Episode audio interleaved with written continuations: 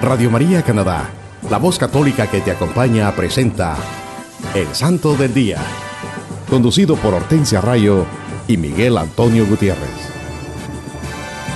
Aquí está la paciencia de los santos, los que guardan los mandamientos de Dios, los que prefieren morir antes que negar su fe.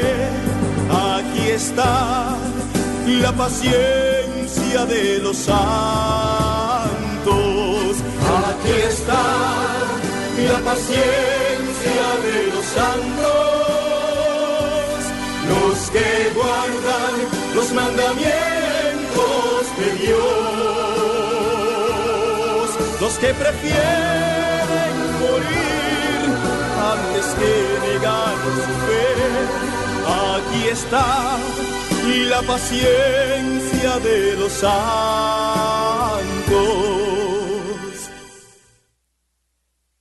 Hola mis hermanos, es una bendición estar de nuevo con ustedes en este tiempo de cuaresma compartiendo la vida de los santos de nuestra Iglesia Católica en su programa El Santo del Día y Siete Minutos con Cristo.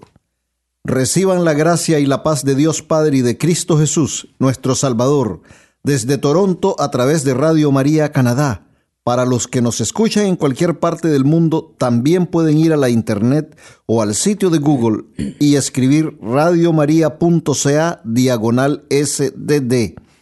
Y esto los llevará directamente al website o sitio en la internet del Santo del Día, donde podrán tener acceso a todos los episodios anteriores. Hola mis queridos hermanos, qué bendición más grande estar en sintonía una vez más con ustedes y compartir la vida e historia de los santos en este su programa, El Santo del Día y Siete Minutos con Cristo.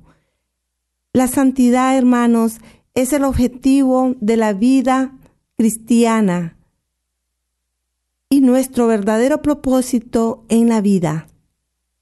En nuestro caminar, como miembros de la Santa Iglesia Católica, debemos venerar a los santos por ese gran ejemplo que ellos nos dan, pero sobre todo debemos imitarlos, imitar ese gran amor que ellos profesaron a nuestro Señor Jesucristo, y ellos demostraron ese amor al Maestro, siguiendo sus enseñanzas y glorificando a Dios con sus pensamientos, palabras y acciones. Así es, hermanos. Vivir en santidad es aplicar los valores, principios y el espíritu de la palabra de Dios a las circunstancias de nuestro diario vivir, un momento a la vez. Si nos ponemos a pensar, hacer esto no es complicado, es muy simple. Pero también, si lo pensamos, no es fácil, porque es una decisión que debemos tomar y significa darle la espalda a lo que el mundo nos ofrece. Significa cambiar nuestra manera de ser y vivir de acuerdo con las enseñanzas de nuestro Señor Jesucristo. Seguir su ejemplo. Esto quiere decir imitarlo y también cumplir los mandamientos de Dios. Pero al vivir de esta manera es que nosotros podemos vivir una vida auténtica, una vida plena en Cristo. Y es lo que nos llenará de bendiciones y nos hará personas capaces de vivir y ser esas criaturas para poder alcanzar la plenitud para la que fuimos creados, que es vivir en amistad con Dios. Cuando nosotros hermanos alcanzamos esa felicidad verdadera, esa felicidad que solo Dios puede darnos, puede darnos. Le decimos no a los placeres y a todo lo demás que el mundo ofrece y nos hace pensar que es felicidad. La felicidad plena y verdadera solo se alcanza viviendo en la gracia que Dios nos da. Esa es la felicidad y el gozo que sintieron y sienten los santos en sus corazones. En este día los acompañamos Hortensia, su servidora, y Miguel. Y recuerden que también tendremos nuestra habitual sesión de los siete minutos con Cristo para que nos pongamos en actitud de oración, pidiendo al Santo Espíritu de Dios que nos guíe y fortalezca y podamos reflexionar este mensaje iluminados por la luz de Cristo y su santa palabra. Hermanos, como siempre les tenemos un programa lleno de bendiciones que fortalece y enriquece nuestra fe católica, en el cual les hablaremos de la vida e historia de los santos de nuestra iglesia. Así es, Hortensia. Hoy vamos a hablarles de los amigos de Jesucristo, esos hombres y mujeres santos que decidieron hacer de la vida y enseñanzas del Maestro su estilo de vida y que celebramos esta semana. Y ellos son Santa Anastasia, San Paterno, Santa María Bernadette Subiró, San Roberto de Molesmes, Beata María Ana de Jesús Navarro, San Galdino, San Elfigio, San Marcelino y San Anselmo. Hermanos, mucha gente cree falsamente que si uno quiere la santidad, entonces no podremos disfrutar de la vida. Otros creen que si damos ese paso para abrazar la santidad, entonces tenemos que recluirnos en algún lugar y no tener nunca más una relación con nadie en este mundo. Hay otros que también piensan que para buscar la santidad tenemos que vivir todo el día rezando y de rodillas, o que ya no podremos reír o divertirnos o disfrutar de todo lo maravilloso de la creación de Dios. El que desea la santidad en su vida no tiene que caminar por el mundo con una cara larga y triste donde quiera que vaya. Al contrario, tiene que reflejar en él ese gozo, ese gozo que solo Cristo Jesús da y que se siente en el corazón de aquel que sabe que está cumpliendo con los mandamientos de la ley de Dios, que sabe que anda siempre caminando con la gracia que solo nuestro Señor Jesucristo con su gracia transformadora puede darnos y que solo el Santo Espíritu puede poner en nuestros corazones. Esta percepción de santidad que ya mencioné antes es lo que el mundo proclama, que la santidad es algo aburrido y sin ningún atractivo.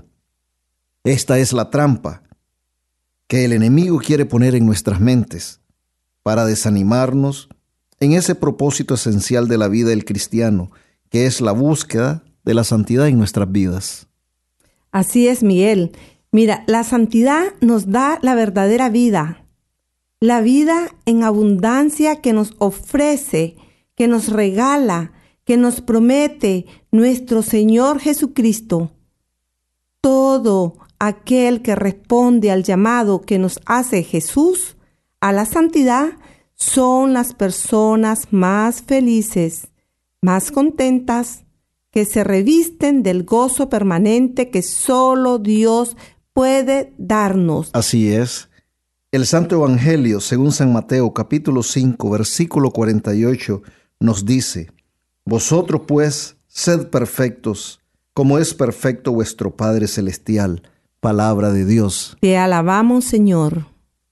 Así es, los santos fueron y son las personas más felices, porque conocieron a Dios, a nuestro Creador, de una manera más íntima y entendieron muy bien la misión y el propósito de sus vidas, esa misión para la que hemos sido creados.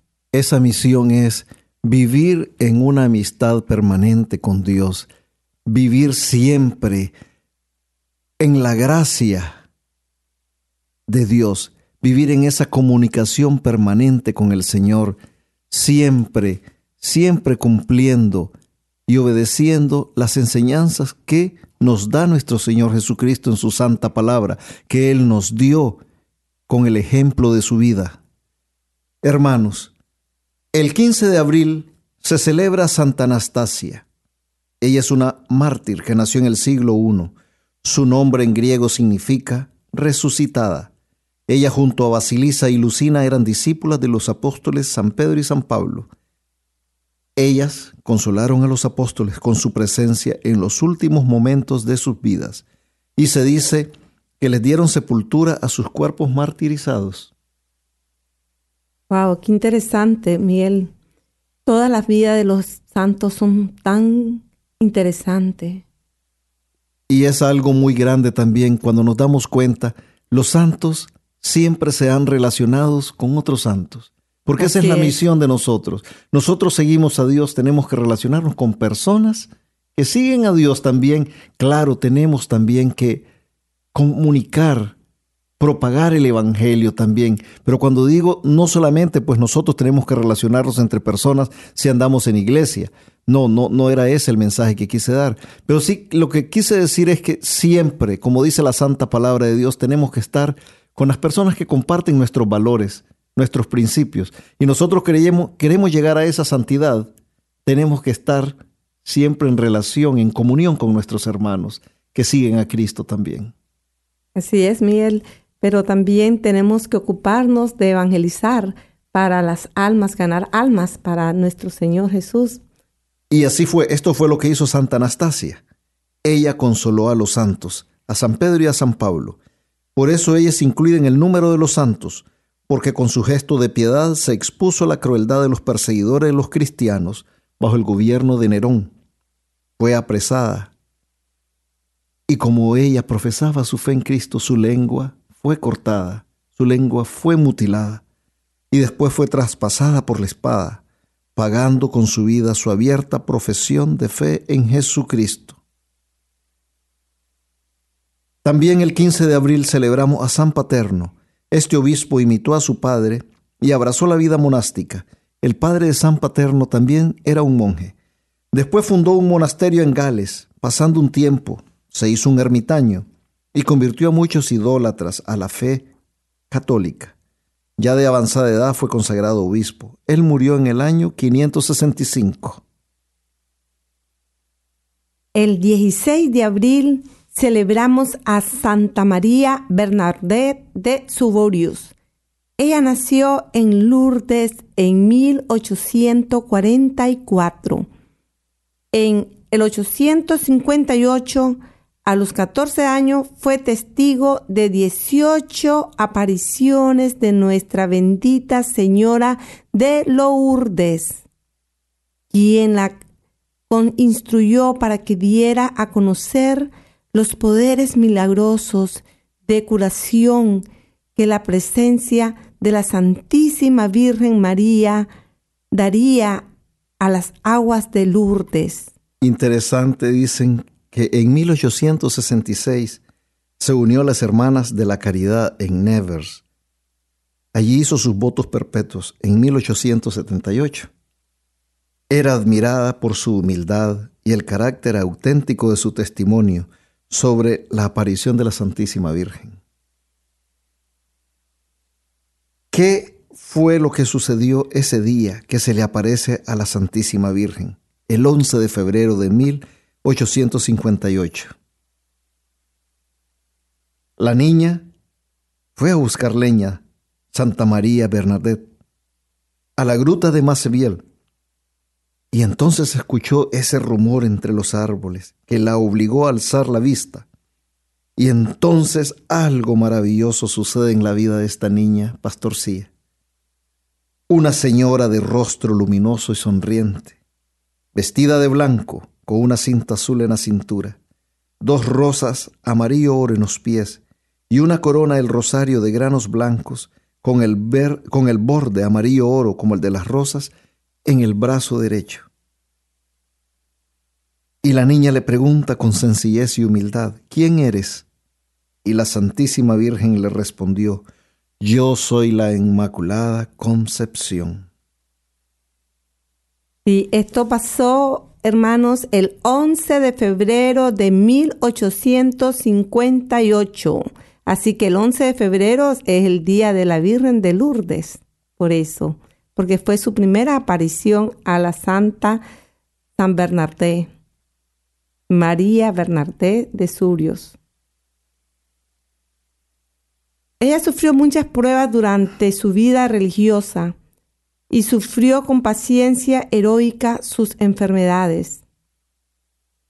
Por medio de ella, la Santísima Virgen hace brotar la prodigiosa fuente de aguas milagrosas, en la que aún hoy peregrinos de todo el mundo reavivan su fe y su esperanza, comprendiendo que el manantial de curaciones no era para ella. Le gusta decir, le gustaba decir, la Santísima Virgen me usó como una escoba para quitar el polvo. Al terminar el trabajo se pone la escoba detrás de una puerta y se deja allí. Qué humildad más grande la de la de Santa María Bernadette. Qué humildad tan grande. Qué lindas palabras, ¿verdad, Miguel? Cómo ella se describió a sí misma, se rebajó a sí misma, así como las enseñanzas que nos da nuestro Señor Jesucristo. Rebajarnos a nosotros mismos para poder que la gloria de Dios se manifieste. La gloria no es para nosotros y ella lo entendió en su santidad, que así era. Y así es. Ella murió en 1879, muy joven, a los 35 años, y fue canonizada en 1933 por el Papa Pío XI. Una gran santa, María Bernadette Subiró. Se le invoca para combatir el vicio de la soberbia. Nada más. Así que cuando nos sintamos, nos sintamos que estamos siendo atacados por esa tentación de ser soberbios, pidámosle a Santa María Bernadette de Subiró que nos ayude, que ruegue por nosotros. Amén. El 17 de abril nuestra Iglesia Católica celebra a San Roberto de Molesmes. Nació de padres nobles en Francia a los 15 años se hizo benedictino. Tal era su dedicación religiosa que fue nombrado prior y un poco más tarde lo hicieron abad de San Miguel. Siempre se esforzó por promover de una manera estricta la regla benedictina. Estableció un monasterio en 1075 él llevó a San Alberic y San Esteban Harding. Esto fue el inicio del movimiento cisterciense y el representante más tarde de este movimiento fue San Bernardo.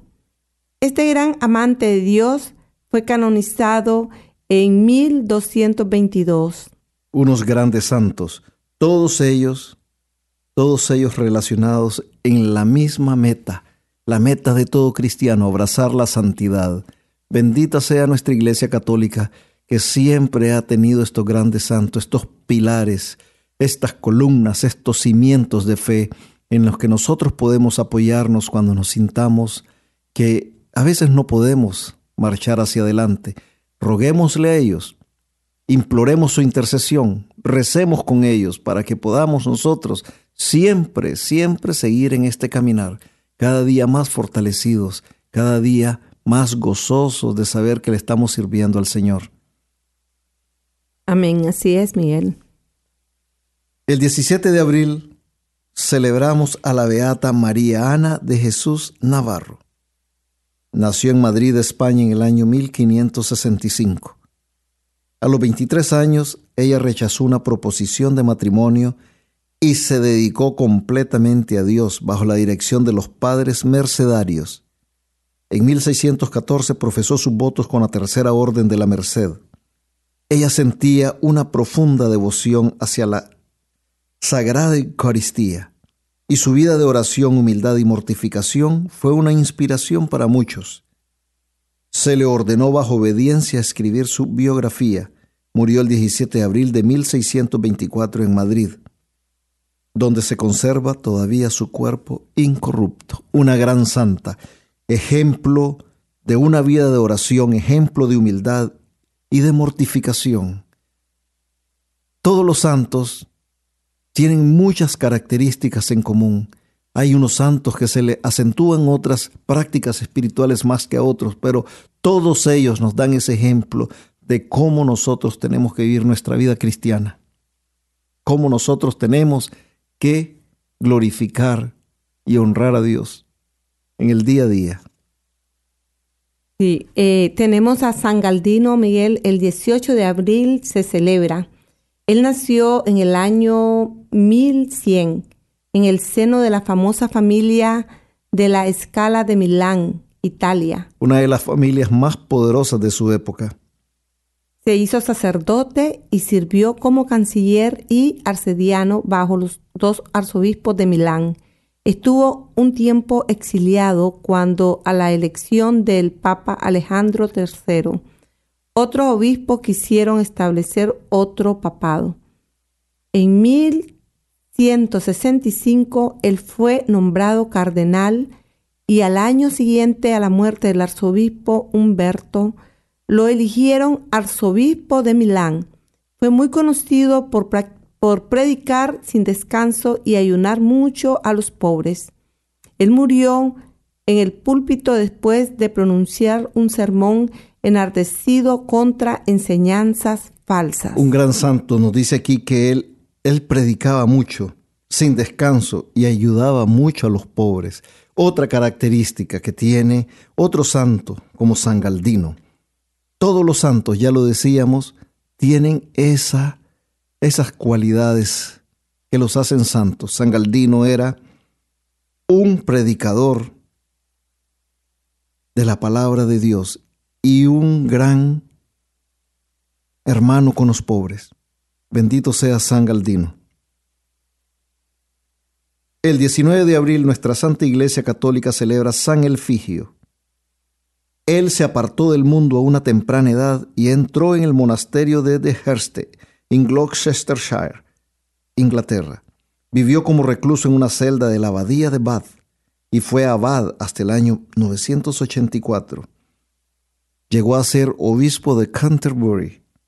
Este período de la historia inglesa vivió las incursiones de los daneses, quienes saquearon y robaron el país. También a él le quemaron su catedral y lo tuvieron en prisión. Como se negó a usar los tesoros de su iglesia como rescate, lo asesinaron mientras rezaba por sus enemigos. Su martirio ocurrió el 19 de abril de 1012. Otro santo, muy bendecido. Tenemos... Él, él sí. El 20 de abril se celebra a San Marcelino. Él nació en África y llegó a ser sacerdote. Viajó a Galia con Vicente y dominó y predicó el Evangelio con gran éxito en el área de los Alpes. Su ejemplo y discurso convirtieron gran número de idólatras. Murió en Embrun en el año 374. Eso es algo muy interesante aquí en la vida en la vida de San Marcelino, dice que su ejemplo y discursos, digamos sus prédicas, pero vamos a enfocarnos en lo que dice, su ejemplo, convirtieron a un gran número de idólatras. Y ese es el ejemplo que todos nosotros como cristianos tenemos que proyectar hacia los demás. Si seguimos a Cristo, que se nos note.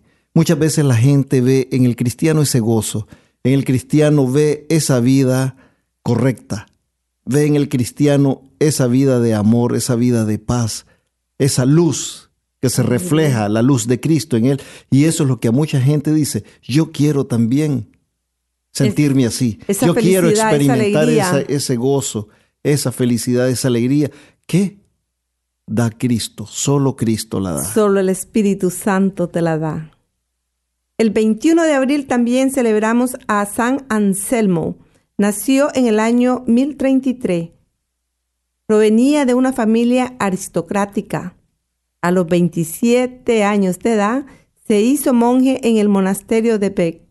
Él se caracterizó por su espíritu de recogimiento, que conservaba aún en medio de las ocupaciones más entretenidas. Sus obras influenciaron profundamente la filosofía y teología católica, también fue un esforzado defensor de los derechos de la Iglesia contra la usurpación de los reyes. ¿Qué, qué detalle más bonito sobre la vida de San Anselmo. Dice que aún en medio de todas sus ocupaciones, aún en medio de todas sus responsabilidades, él tenía ese tiempo que se lo dedicaba a Dios. Por eso, hermanos, no hay un pretexto para nosotros tampoco. Siempre tenemos que dedicarle ese tiempo al Señor. Siempre tenemos, muchas veces decimos, oh, que no tengo tiempo. No, el tiempo lo tenemos que hacer nosotros. Eso es más agradable ante los ojos de Dios cuando nosotros del tiempo que tenemos para muchas cosas que, hacemos en nuestra vida, tomamos ese tiempo, dejamos de hacer otra cosa y se lo dedicamos ese tiempo a quien se lo merece, que es Dios, el creador de todas las cosas, el Dios que nos cuida el día a día, el Dios que nos fortalece, el Dios que nos bendice, el Dios que nos guía. Así es, amén. También el 21 de abril celebramos a San Apolonio. Él fue un hombre de importancia y mucha sabiduría. Se hizo cristiano en el año 180. Uno de sus esclavos lo acusó de ser cristiano. Un juez envió una orden a San Apolonio para que renunciara al cristianismo. San Apolonio se negó a obedecer y fue sometido al juicio del Senado romano.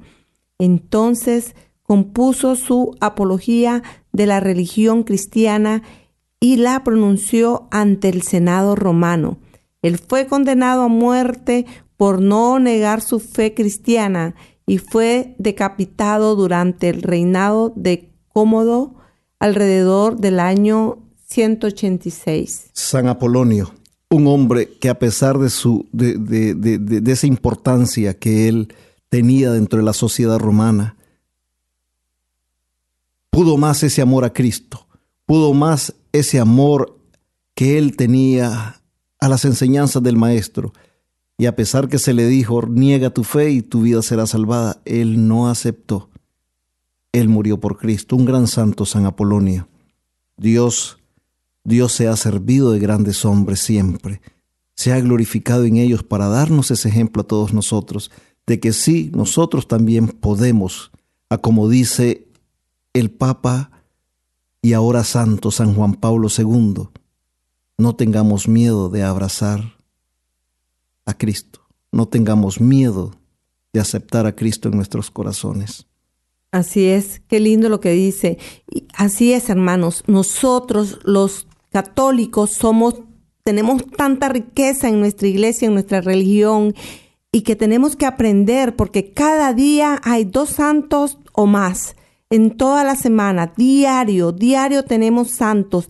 Tenemos que aprender y mirar qué riqueza la que tiene nuestra religión católica. Es cierto, porque los santos son ese ejemplo, ese ejemplo a imitar. Claro, el ejemplo principal, siempre lo hemos dicho, es nuestro Señor Jesucristo, modelo de santidad, modelo de perfección. Pero los santos han sido los más fieles imitadores de Cristo y nosotros también podemos aprender de ellos. Nosotros tenemos que seguir también ese ejemplo de los bienaventurados, los santos, esos amigos de Cristo. Siempre, hermanos, siempre para que nosotros podamos alcanzar también esa gracia esa gracia que nos ayudará a vivir una vida mejor, una vida en comunión con nuestros hermanos, en comunión con nuestro Señor Jesucristo y en comunión con el Padre Celestial. San Cipriano nos decía, ustedes saben que es norma universal que la justicia padezca, aquí abajo, un continuo conflicto con el mundo. Así ha sido desde cuando el justo Abel fue asesinado y después de él fueron asesinados los justos, los profetas y los apóstoles. Pero Jesús se ha constituido en ejemplo, invitando a seguir su camino. No teman a los que matan el cuerpo, pero no pueden matar el alma. Más bien teman a aquel que puede matar el alma y el cuerpo. Qué mensaje más hermoso nos dice San Cipriano, con la sabiduría de un santo. Él nos dice que el Santo Evangelio se opone a lo que el mundo pregona porque el mundo está gobernado por el enemigo que quiere la perdición de los hijos de Dios. Y este fue el paso decisivo de los santos. Los santos decidieron darle la espalda a las cosas del mundo, a los placeres, a todo aquello que iba a destruir sus almas. Y en ese proceso le dieron espalda al enemigo. Pero claro, no fue fácil. Hemos visto que ellos son ejemplo de oración, de ayuno, de siempre estar en esa comunicación íntima con el Señor. Y eso es lo que nos va a fortalecer para que nosotros podamos, podamos vencer las tentaciones y no caer. Porque en el día a día ahí van a estar esas oportunidades del pecado y la tentación. Desde que nosotros abrimos los ojos hay pecados que están ahí aguardándonos. La lujuria, la avaricia, la envidia, los celos, el resentimiento, la pereza una de las características más grandes de nosotros los católicos para que seamos atacados por el pecado es la pereza. Pereza de orar, pereza de ir a la iglesia el domingo, pereza de rezar una oración, pereza a veces hasta de hacernos la señal de la cruz. Muy importante, hermanos, tenemos nosotros que siempre practicar nuestra fe católica y seguir todas las enseñanzas del magisterio de la iglesia. Nos lo dice el Santo Evangelio en la segunda carta a los Corintios capítulo 4 versículos 3 y 4. Y si todavía nuestro Evangelio está velado, lo está para los que se pierden, para los incrédulos, cuyo entendimiento cegó el Dios de este mundo para impedir que vean brillar el resplandor del Evangelio de la gloria de Cristo, que es imagen de Dios, palabra de Dios. Te alabamos, Señor. La santa palabra de Dios nunca va a estar alineada con los criterios del mundo, porque el Santo Evangelio promueve el amor y la misericordia de Dios, y el mundo promueve todo lo que lleva al pecado y a la muerte. Jesús es amor, fuente de vida y justicia. Los santos de nuestra iglesia hicieron de las enseñanzas de Cristo la luz que alumbró su caminar. Y por eso nosotros tenemos que imitar a estos amigos de nuestro Señor Jesucristo. Ahora, hermanos, para terminar esta parte, primera parte de nuestro programa, les voy a leer lo que dice el Catecismo de la Iglesia Católica en el numeral 1849. El pecado es una falta contra la razón, la verdad, la conciencia recta. Es faltar al amor verdadero para con Dios y para con el prójimo, a causa de un apego perverso a ciertos bienes. Hiere la naturaleza del hombre y atenta contra la solidaridad humana. Ha sido definido como una palabra, un acto o un deseo contrario a la ley eterna. Esto es lo que nos dice el Santo Catecismo de la Iglesia Católica en uno de sus numerales que habla sobre lo que es el pecado. Una falta contra la verdad. ¿Y quién es la verdad? Cristo Jesús. Él lo dijo, yo soy el camino, la verdad y la vida. Cuando nosotros pecamos, estamos faltando, faltando a Dios y estamos distrayéndonos con todo aquello que el mundo nos ofrece para nuestra propia destrucción, como personas, como criaturas que fuimos hechos a la imagen y semejanza de Dios. Así es, amén. Les invitamos a escuchar un bello canto y enseguida regresamos más con su programa El Santo del Día.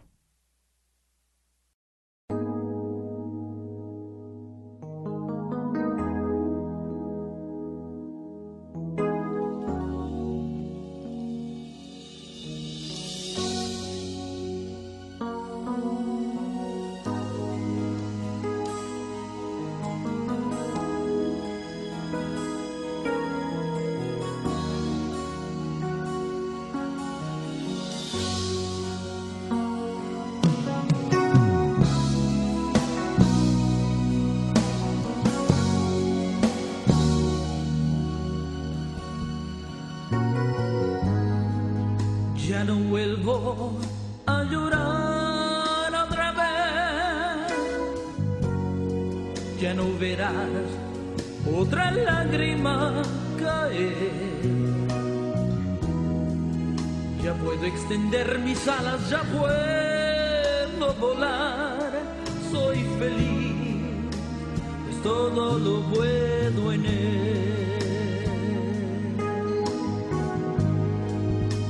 en alto caminaré.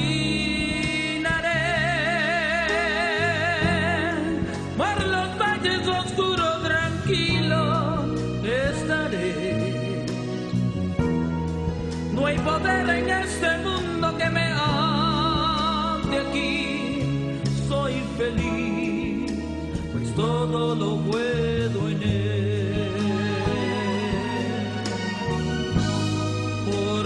Llagas fui sanado, Señor. Por tus llagas liberado,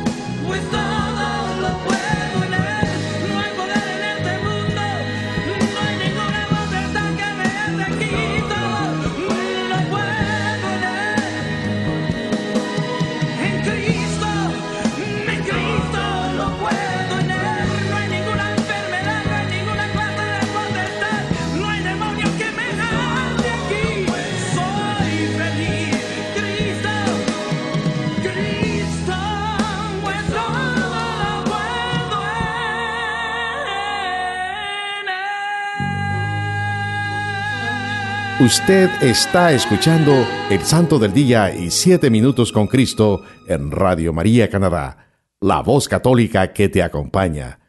Nuevamente con ustedes, Hortensia Rayo y Miguel Antonio Gutiérrez. Hola mis queridos hermanos, Dios les bendiga hoy y siempre. Bienvenidos a una nueva emisión de Siete Minutos con Cristo, en esta nueva transmisión de Radio María Canadá, la voz católica que te acompaña. Les saluda su hermano Miguel. Y nos dice la santa palabra de Dios en el Santo Evangelio según San Lucas capítulo 22, versículos del 54 al 62. Entonces le prendieron, se lo llevaron y le hicieron entrar en la casa del sumo sacerdote. Pedro le iba siguiendo de lejos. Habían encendido una hoguera en medio del patio y estaban sentados alrededor. Pedro se sentó entre ellos. Una criada, al verle sentado junto a la lumbre, se le quedó mirando y dijo, Este también estaba con él. Pero él lo negó, Mujer, no lo conozco. Poco después, otro viéndole dijo, Tú también eres uno de ellos. Pedro dijo, Hombre, no lo soy. Pasada como una hora, otro aseguraba, Cierto que éste también estaba con él, pues además es Galileo. Le dijo Pedro, Hombre, no sé de qué hablas. Y en aquel momento estaba aún hablando, cantó un gallo. Y el Señor se volvió y miró a Pedro. Y recordó Pedro las palabras del Señor cuando le dijo, antes que cante hoy el gallo, me habrás negado tres veces. Y saliendo fuera, rompió a llorar amargamente. Palabra de Dios. Te alabamos, Señor. Queridos hermanos, al reflexionar en este santo evangelio, pienso en todas las veces que por nuestra debilidad somos arrastrados por las tentaciones de este mundo y nos dejamos envolver por la seducción del pecado. Y en el proceso olvidamos las enseñanzas de nuestro Señor Jesucristo. Nuestra naturaleza humana, que tiene inclinación al pecado, no puede por sí misma resistir los embates y ataques que nos hace el enemigo. Y esto es lo que sucede cuando no estamos preparados para resistir el engaño del que el mundo nos hace víctima y caemos tan fácilmente porque por nosotros mismos nunca vamos a ser capaces de dominar el pecado. Nunca vamos a poder resistir las tentaciones que se nos presenta en el día a día. Esta es una batalla espiritual que solo la podemos librar contando con nosotros con la gracia de Dios omnipotente, invocando el poderoso y santísimo nombre de nuestro Señor Jesucristo y la fortaleza del Espíritu Santo. Hermanos, para poder librar este combate espiritual debemos de reconocer nuestras propias debilidades e inclinación o tendencia para el mal. Tenemos que vivir en una constante lucha con nosotros mismos y hacer uso de toda nuestra fuerza y voluntad para arrancar todas esas inclinaciones al pecado, vicios, malos hábitos, ansiedades, debilidades. Tenemos que tener el coraje para conquistar nuestras pasiones y dominarlas. O sea, todo lo que nos lleva a ir en contra de la voluntad de Dios y las enseñanzas de nuestro Señor Jesucristo. Para lograr esto, Hermanos, tenemos que estar muy, muy conscientes de la infinita grandeza, amor y misericordia de Dios, amarlo sobre todas las cosas y renunciar completamente a nuestra voluntad para hacer solo la suya, la voluntad de Dios, para que todo lo que hagamos sea con un solo propósito, que es hacer todo para glorificar su santo nombre. No olvidemos que la oración, el ayuno y las buenas obras nos ayudarán a liberar esta batalla espiritual, porque el enemigo que enfrentamos es espiritual. San Pablo nos lo dice en la carta a los Efesios, capítulo 6, versículo 12. Porque nuestra lucha no es contra la carne y la sangre, sino contra los principados, contra las potestades, contra los dominadores de este mundo tenebroso, contra los espíritus del mal que están en las alturas. Palabra de Dios. Te alabamos, Señor. Es por eso, hermanos, que necesitamos estar preparados con las armas de Dios y estar siempre en oración y súplica. San Pedro era un santo y aún así fue tentado y atacado en ese momento. Y su naturaleza humana no pudo resistir la presión de ese momento de angustia y temor. Por eso nosotros tenemos que vivir preparados porque las tentaciones siempre van a estar ahí, tratando de hacernos caer.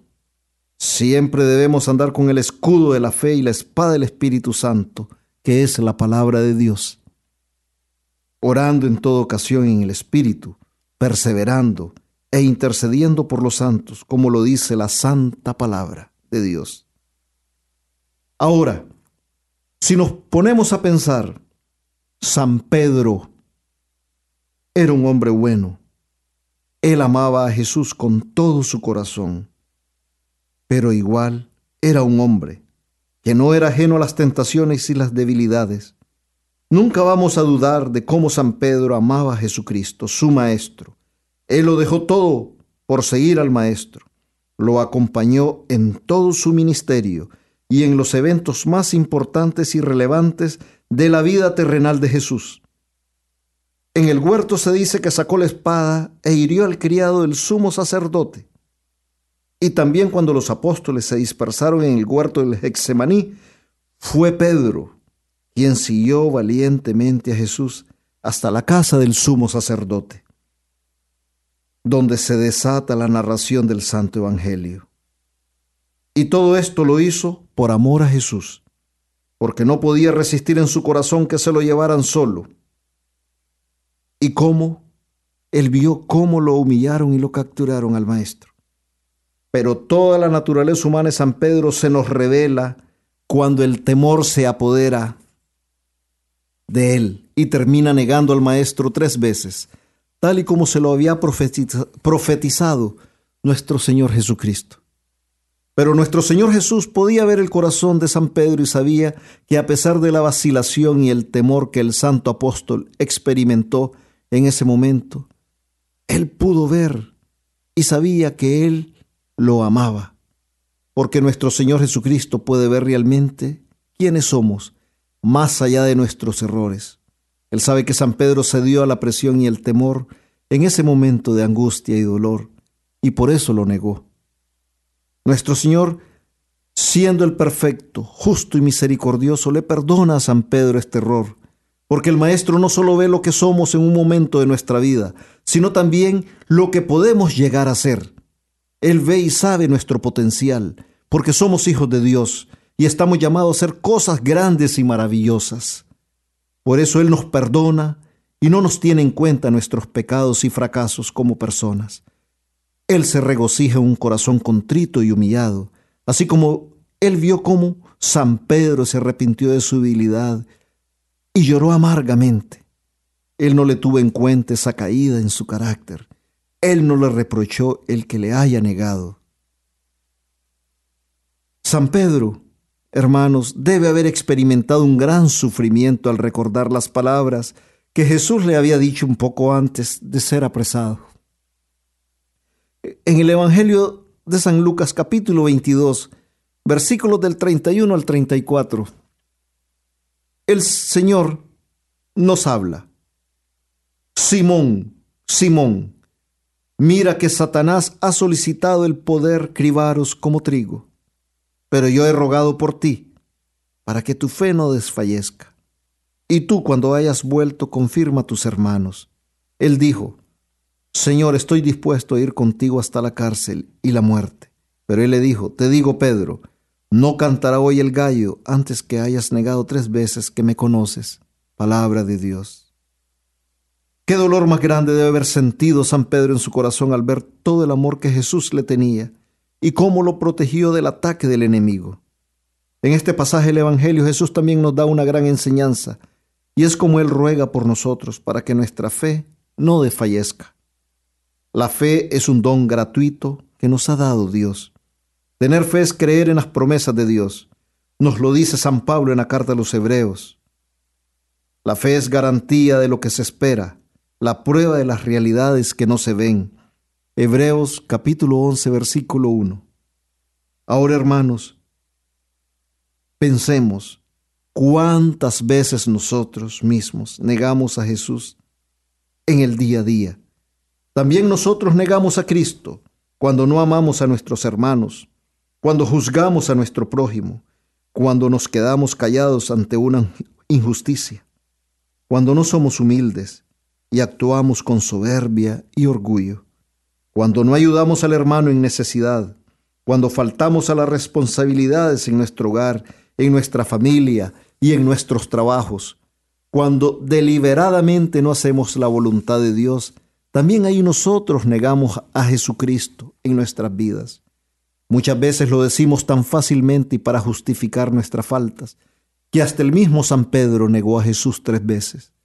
Nosotros en nuestra vida hemos negado a Cristo miles de veces y así Él nos ama y sigue esperándonos con sus brazos abiertos.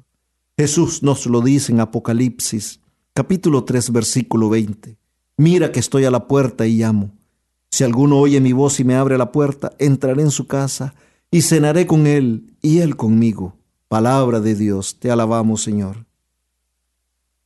Hermanos, Jesús nos ama y no quiere que nos perdamos. Él toca insistentemente a las puertas de nuestros corazones. La decisión es nuestra, si lo queremos dejar entrar a nuestras vidas. Él no va a forzar su entrada. Él espera que nosotros le abramos nuestros corazones y lo dejemos reinar en nuestra vida, y así la salvación llegará a nosotros. Así como Él perdonó a San Pedro sin reprocharle nada, así también Él nos va a perdonar a nosotros también por todas las veces que lo hemos negado. Pero primero tenemos que reconocer que somos pecadores y que le hemos faltado, arrepentirnos de corazón por esos pecados, pedir perdón y evitar el volver a cometer esos pecados. Hermanos, este triste episodio de la vida de San Pedro encierra una lección. Incluso una persona con fe y devoción a Dios puede ser vulnerable si no está bien preparado para enfrentar las pruebas o tentaciones inesperadas. Que la experiencia de San Pedro, hermano, nos sirva de advertencia para todos los que nos llamamos siervos de Dios.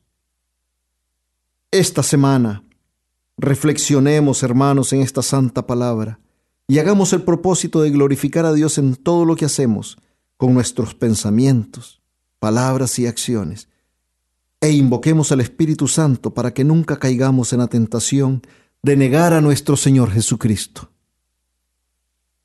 Y nunca, nunca olvidemos que amar a nuestros hermanos tal y como son y sin condiciones es ser amigos de Jesucristo.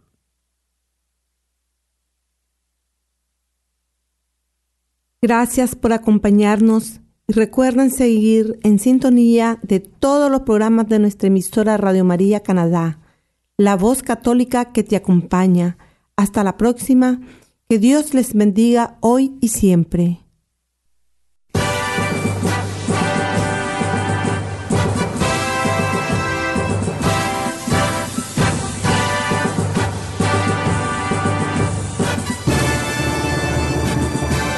Aquí está la paciencia de los santos, los que guardan los mandamientos de Dios, los que prefieren morir antes que negar su fe. Aquí está la paciencia de los santos.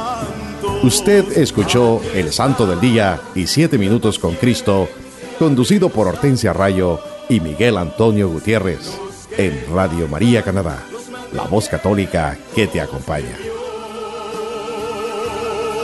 los que prefieren morir antes que negar su fe. Aquí está la paciencia de los santos.